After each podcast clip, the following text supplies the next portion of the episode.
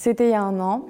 Euh, j'ai commencé les réseaux sociaux il y a deux ans exactement. Et euh, quelques mois après, je me suis fait contacter par une agence euh, de tourisme médical en Turquie qui me contactait à la base pour les dents, sauf que je n'avais rien à faire sur les dents. Donc ils m'ont dit que peut-être éventuellement c'était possible une prise en charge d'une opération chirurgicale contre une vidéo YouTube. On a tous des complexes et moi j'en avais un gros. Donc euh, j'ai demandé si c'était possible de prendre en charge cette chirurgie esthétique. En fait, quand j'étais plus jeune, je me suis fait marcher dessus par mon cheval et euh, il m'a fait en gros une bosse sous la, sous la fesse. Je leur ai posé la question qu'est-ce qu'il fallait faire pour enlever euh, justement cette bosse sous la fesse? Et le chirurgien a dit qu'il fallait faire un BBL, donc une liposuction, réinjection de graisse donc dans les fesses pour remonter les fesses et retendre la peau. En fait, j'avais fait une précédente opération de chirurgie esthétique en Turquie, j'avais fait une rhinoplastie et ça s'était super bien passé. Avant de partir, j'avais aucune appréhension. Au contraire, tout me paraissait super euh, parce que la fille euh, avec qui j'étais en contact euh, me disait que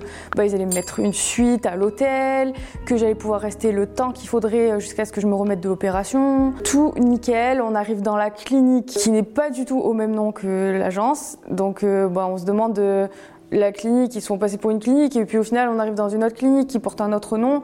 Déjà, bon voilà. Mais cette clinique-là, en tout cas, était très belle, très récente. Je vois le chirurgien, euh, la personne avec qui j'étais en contact me dit qu'elle a galéré pour avoir ce chirurgien, que c'est le meilleur chirurgien. Donc je fais ma consultation. Donc déjà, j'avais des appréhensions par rapport au BBL parce que ben c'est l'opération où il y a le plus euh, de mortalité en fait. Il parle anglais, il parle pas français, ça c'est normal. C'est un chirurgien qui me dit bah voilà, je te propose de faire un BBL et une abdominoplastie, limite obligatoire pour avoir un beau résultat, euh, tu seras contente, ça sera que mieux, etc.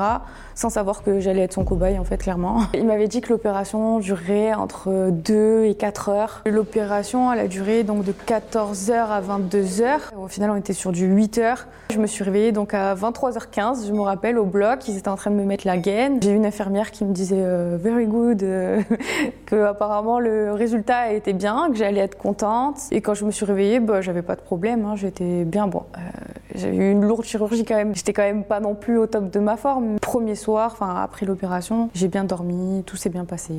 Les problèmes, ils ont commencé le lendemain, on va dire. Ils essayent de vous faire remarcher. Le problème, c'est que j'arrivais pas à marcher parce que j'arrivais pas à prendre le dessus. Ça veut dire que à chaque fois que je me levais, ben j'étais au bord du malaise tout le temps. Ils m'ont fait une perfusion euh, sanguine et c'est vrai qu'après la perfusion sanguine, euh, ça allait beaucoup mieux. C'était prévu que je sorte de l'hôpital euh, le lendemain, sauf que le lendemain, c'était pas possible parce que j'ai réussi à marcher, mais j'arrivais pas à marcher euh, euh, dix pas quoi. Enfin, je, je, faisais mon lit, la salle de bain et puis c'est tout. deux jours après l'opération, enfin le surlendemain, j'ai commencé à sentir que j'ai commencé à être pas bien. Euh, je sentais de la fièvre en fait. Ils m'ont fait des prises de sang, etc. Ils m'ont dit que j'avais rien. Donc ils m'ont fait sortir de l'hôpital quand même avec de la fièvre. Le chirurgien est venu, hein, c'est lui qui a autorisé la sortie de l'hôpital en disant que bah, c'est parce qu'il avait fait une grosse liposuction. Euh, je crois qu'il m'a enlevé 3 kilos de peau et 2 litres de graisse ou l'inverse, je sais plus. Toute ma période à l'hôpital, à chaque fois que j'avais de la fièvre, on me disait c'est normal. Quand j'avais une douleur, c'était normal. Quand j'allais faire un malaise, c'était normal. Mes draps, déjà là, euh, on me les changeait pas. J'avais des grosses taches de sang dans le lit, ben, je dormais dans mon sang, je dormais dans mon pu aussi, euh, ça les dérangeait pas. Je savais pas que j'allais avoir des drains et à l'époque je savais pas ce que c'était vraiment des drains. Donc quand je me suis réveillée après l'opération, j'ai vu que j'avais deux tuyaux qui me sortaient euh, de, par l'arrêt des fesses et deux par le, par le devant, enfin par l'aine. Donc ben, pour me déplacer, il fallait que je ramasse mes, mes, poches de sang et mes tuyaux et que déjà que j'avais du mal à marcher et que je me trimballe avec tout ça. Donc euh, arrivé à l'hôtel, euh, bah, en fait j'ai eu plein de promesses avant l'opération, donc euh, que j'allais avoir un coussin pour mon BBL parce que normalement on ne doit pas rester sur le dos ni s'allonger sur le dos après un BBL. Depuis que j'étais sortie de l'opération, j'étais H24 sur le dos. Donc pas de coussin, tout le temps sur le dos. De avoir un drainage lymphatique, ben, c'était une infirmière qui avait à l'hôtel. Et elle est arrivée, elle m'a fait vraiment sans abuser, en 30 secondes, euh, juste un petit mouvement euh, comme ça, euh, voilà, c'est fini. Je me suis dit, bah, d'accord, bon, bah, super, mais bon. Ok, je, dis quand même à la personne avec qui j'étais en contact que bah, je trouve ça un peu bizarre quand même, pas de coussin, pas de, pas de massage alors que bon c'est prévu. Au final, ben, deux jours après la sortie de l'hôpital, je n'avais plus d'antibiotiques. Donc ben, plus d'antibiotiques, le rendez-vous avec le chirurgien, le lendemain, mais du coup, ça me faisait un jour sans médicaments. Donc, euh, médicaments pour l'infection, euh, médicaments pour plein d'autres choses. Je commençais vraiment à, avoir beaucoup de pus. Le lendemain matin, quand je me suis réveillée, il y avait une flaque de pus et de sang dans mon lit, mais vraiment énorme. Du coup, ben, je me suis dit, oula, c'est bizarre quand même. Et tout ce pu, en fait, il sortait par ma cicatrice de l'abdominoplastie qui s'était ouverte. Donc le chirurgien m'a pris en urgence, il m'a dit que tout allait bien, il m'a enlevé les drains. Et donc euh, il m'a dit, là, maintenant, ça ira mieux sans les drains. Euh, euh, super, tu vas pouvoir reprendre le cours normal et prendre l'avion, donc quelques jours après, peut-être deux ou trois jours après. Et au final, quand il m'a enlevé les drains, ben, ça a été encore pire, parce que du coup, ma cicatrice, elle s'est ouverte encore plus. Et là, par contre, j'ai senti que ça allait pas parce que le chirurgien, il était très confiant, très sûr de lui toutes les fois où je l'ai vu avant. Toutes les fois où il me disait c'est rien, c'est normal. Il était toujours très confiant. Et là, il commençait à faire comme ça. Euh, et là, tu te dis, oulala. Et c'est la première fois que j'ai regardé ma cicatrice et j'ai vu que du coup, elle était ouverte, qu'il y avait du noir, euh, violet, euh, jaune. Enfin, je savais pas trop, mais en fait, c'était de la nécrose. Moi, le samedi, je devais prendre l'avion pour rentrer. Enfin, j'habitais au Mexique. Donc, donc, le chirurgien a confirmé qu'il fallait que je reste plus longtemps et qu'il fallait que la cicatrice, en fait, se referme d'elle-même, soi-disant et que six mois après, s'il fallait, que je ferais du laser dessus pour enlever enfin pour réduire la cicatrice. Ma cicatrice, en fait, de matin au soir, elle s'ouvrait, elle s'ouvrait, elle s'ouvrait, elle s'ouvrait, elle s'ouvrait. Puis il continue à couler, couler, couler, couler. Donc, euh, bah, et moi, en fait, je commençais à perdre de la couleur parce que bah, du coup, euh, je me vidais tellement de pus, de sang que je commençais à devenir un peu euh, livide. Pendant tout ce temps-là, j'envoyais des messages pour savoir l'avancée. Le chirurgien est parti en vacances. Qu'est-ce que je fais moi? Euh, est-ce qu'il y a d'autres médecins? Est-ce qu'il y a d'autres chirurgiens qui peuvent euh, voir? Et on me disait oui, euh, on a demandé à trois chirurgiens, donc on attend les retours. Euh, on attend, on attend, c'est normal, c'est normal, on attend, on attend. Donc au final, à part on attend et c'est normal, ben, il n'y a pas de réponse. J'ai pas pris ma douche pendant un mois. Il faut savoir qu'après une opération, on pue. Je me suis fait liposucer, tous les fluides, la lymphe, je coule du pu. Donc franchement, je, je et je sointais. En plus, euh, ben, la gaine, pareil, ça pue, on transpire dedans, ça pue. je puais à des kilomètres. J'ai appris du coup que j'allais me faire opérer donc une deuxième et une troisième fois. J'allais devoir avoir euh, deux autres opérations en plus de la première. Et euh, donc par un chirurgien totalement différent, vu que le mien était parti en vacances, et par un chirurgien euh, qui n'est pas spécialisé dans la chirurgie esthétique. Un médecin qui, enfin un chirurgien qui est spécialisé dans les anneaux gastriques, les sleeves, pas du tout pour ce que j'avais fait. Quoi. Il fait pas de BBL, il fait pas d'abdominoplastie. Mais bon, en tout cas, il était très réputé.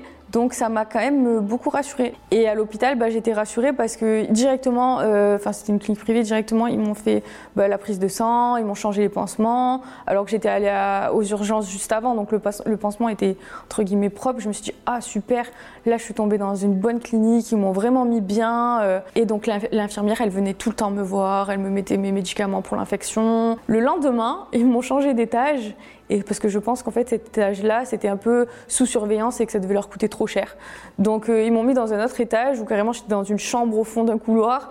Et on là par contre, on venait me voir euh, une fois de temps en temps. Et euh, mon pansement, on l'a pas changé pendant trois jours. À tel point qu'à un moment, quand je me suis levée pour aller aux toilettes, eh ben le, tout le pansement est tombé par terre tellement il était imbibé de pu. Je suis restée une bonne semaine avant de me faire opérer pour la deuxième fois. Et donc vient la deuxième opération. Alors cette fois-ci, j'étais euh, endormie en local. C'était vraiment pour me nettoyer toute l'infection. Je me suis réveillée après euh, l'opération, euh, nickel, comme si j'avais juste somnolé. Tout s'est bien passé. Toujours le même problème euh, des infirmiers et infirmières euh, dans la clinique. Pas de changement de pansement. J'ai attendu une semaine encore pour faire la troisième opération. Et bah, pendant une semaine, euh, on, l'a changé peut-être une fois, peut-être deux fois maximum. Après cette opération de nettoyage, on me laisse encore dans mon sang et dans mon pu. Et je pouvais toujours pas prendre de douche. Avant chaque opération, on me faisait signer des, des, charges. Là, j'ai un infirmier qui vient avec son contrat euh, de 10 pages en turc. Je lui demande au moins en anglais, je lui demande pas en français, au moins en anglais, quoi. Je comprends quand même l'anglais. Il revient en me disant que c'est pas possible. Donc, euh, ça aussi, c'est un problème quand euh, on signe des décharges, des papiers là-bas et que c'est même pas en anglais, c'est dans une langue que tu comprends pas, bah tu signes, de toute façon t'as pas le choix. Moi j'avais pas le choix, j'étais ouverte, donc il fallait même recoudre. Donc euh, ok, tu sais pas ce que tu signes, mais ok. Et du coup bah la troisième opération, pareil, c'est super bien passé. Après la troisième opération, donc euh, je suis restée quelques jours à l'hôpital. Bon bah toujours des petits euh, problèmes avec les infirmières. Elles m'ont injecté le, le, médicament dans le bras, pas dans la veine.